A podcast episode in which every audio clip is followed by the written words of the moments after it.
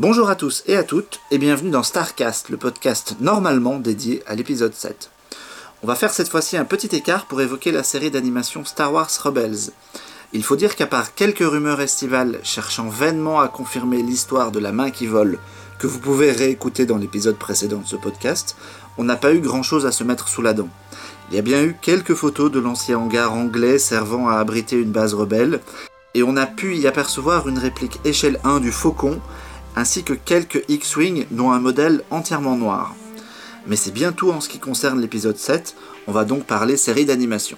Pendant des centaines de générations, l'ordre Jedi a su défendre et garder la paix et la justice dans l'ancienne République. Bien avant les jours sombres et l'avènement de l'Empire. J'ai pu voir en avant-première l'épisode pilote de 45 minutes de Rebels, la nouvelle série censée faire le lien entre l'ancienne et la nouvelle trilogie. La série est créée par Simon Kinberg, qui a bossé sur les scénarios des derniers X-Men au cinéma, et Dave Filoni, qui a malheureusement commis le très mauvais Clone Wars, la série précédente, auquel il faut ajouter l'excellent Greg Wiseman, auteur des Gargoyles pour Disney il y a quelques années, et plus récemment de Spectacular Spider-Man et de Young Justice. C'est un formidable raconteur d'histoire qui peut faire quelque chose de sensationnel avec la série si on lui laisse les coudées franches. La première partie de l'épisode est une grosse introduction permettant de présenter les personnages. Ezra, un gamin de 14 ans qui fait très fortement penser à Aladdin, et l'équipage du Ghost, une sorte de croisement entre le Millennium Faucon et le Serenity. C'est une bande de contrebandiers qui font des missions à droite, à gauche, mais qui surtout font tout ce qu'ils peuvent pour emmerder l'Empire et leur voler des armes ou des vivres dans l'histoire. Il y a d'abord Kanan, un Jedi survivant qui cache ses pouvoirs et son sabre laser pour ne pas se faire repérer par l'Empire.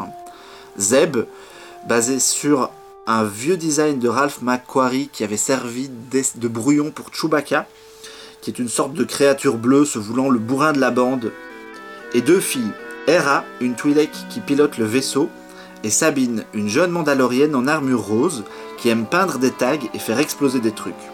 Comme pour le vaisseau lui-même, l'équipage rappelle d'abord Serenity de Joss Whedon, ce qui est loin d'être un défaut. Oui, la force qui donne au chevalier Jedi son pouvoir.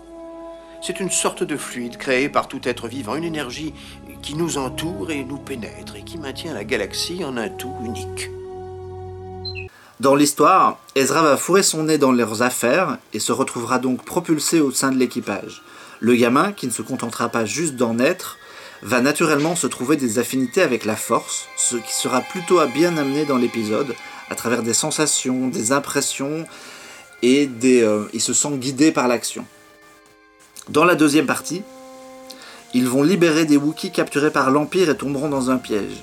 L'histoire fait un peu penser à l'univers étendu, puisqu'il est bien connu que la première rencontre entre Chewbacca et Yann Solo, c'était quand l'un venait délivrer l'autre des troupes de choc. Ça va permettre à Ezra de se rapprocher de Kanan, tel le maître et l'élève. Après la débâcle Clone Wars, on s'attendait à tout, et Rebels s'avère franchement être une bonne surprise. L'histoire est intéressante et elle a du potentiel. Évidemment, on vise un jeune public, plutôt 6-8 ans élargi à 12, mais ces 45 minutes étaient plutôt sérieuses et bien écrites. Certains extraits qu'on a pu voir sur le net et qui paraissaient bien débiles ont finalement été éjectés du montage final, ce qui est une bonne chose. Puis finalement, le, le seul défaut de la série vient de son aspect visuel. Le rendu 3D est bien léger sur les personnages, comme dans toutes les séries animées en CGI. Il est bien pire sur les Wookiees. Les équipes techniques n'ont pas eu le temps nécessaire pour modeler la fourrure des créatures, et les personnages ressemble davantage à de grosses figurines Lego lisses et moches qu'à de grosses boules de poils. Et puis Dave Filoni est un bien piètre réalisateur qui, qui, a quand même réussi ici à faire de nombreux efforts. Certains passages sont bancals, d'autres manquent encore un peu de souffle, même s'il parvient à nous offrir quelques plans iconiques assez sympas. On est évidemment loin de la perfection de la série créée par Gendy Tartakovsky, mais il y a un vrai potentiel intéressant pour faire de Star Wars Rebels le dessin animé idéal du dimanche matin, et à l'heure actuelle c'est déjà pas mal. La route est dégagée, petit gars Fais-moi péter et on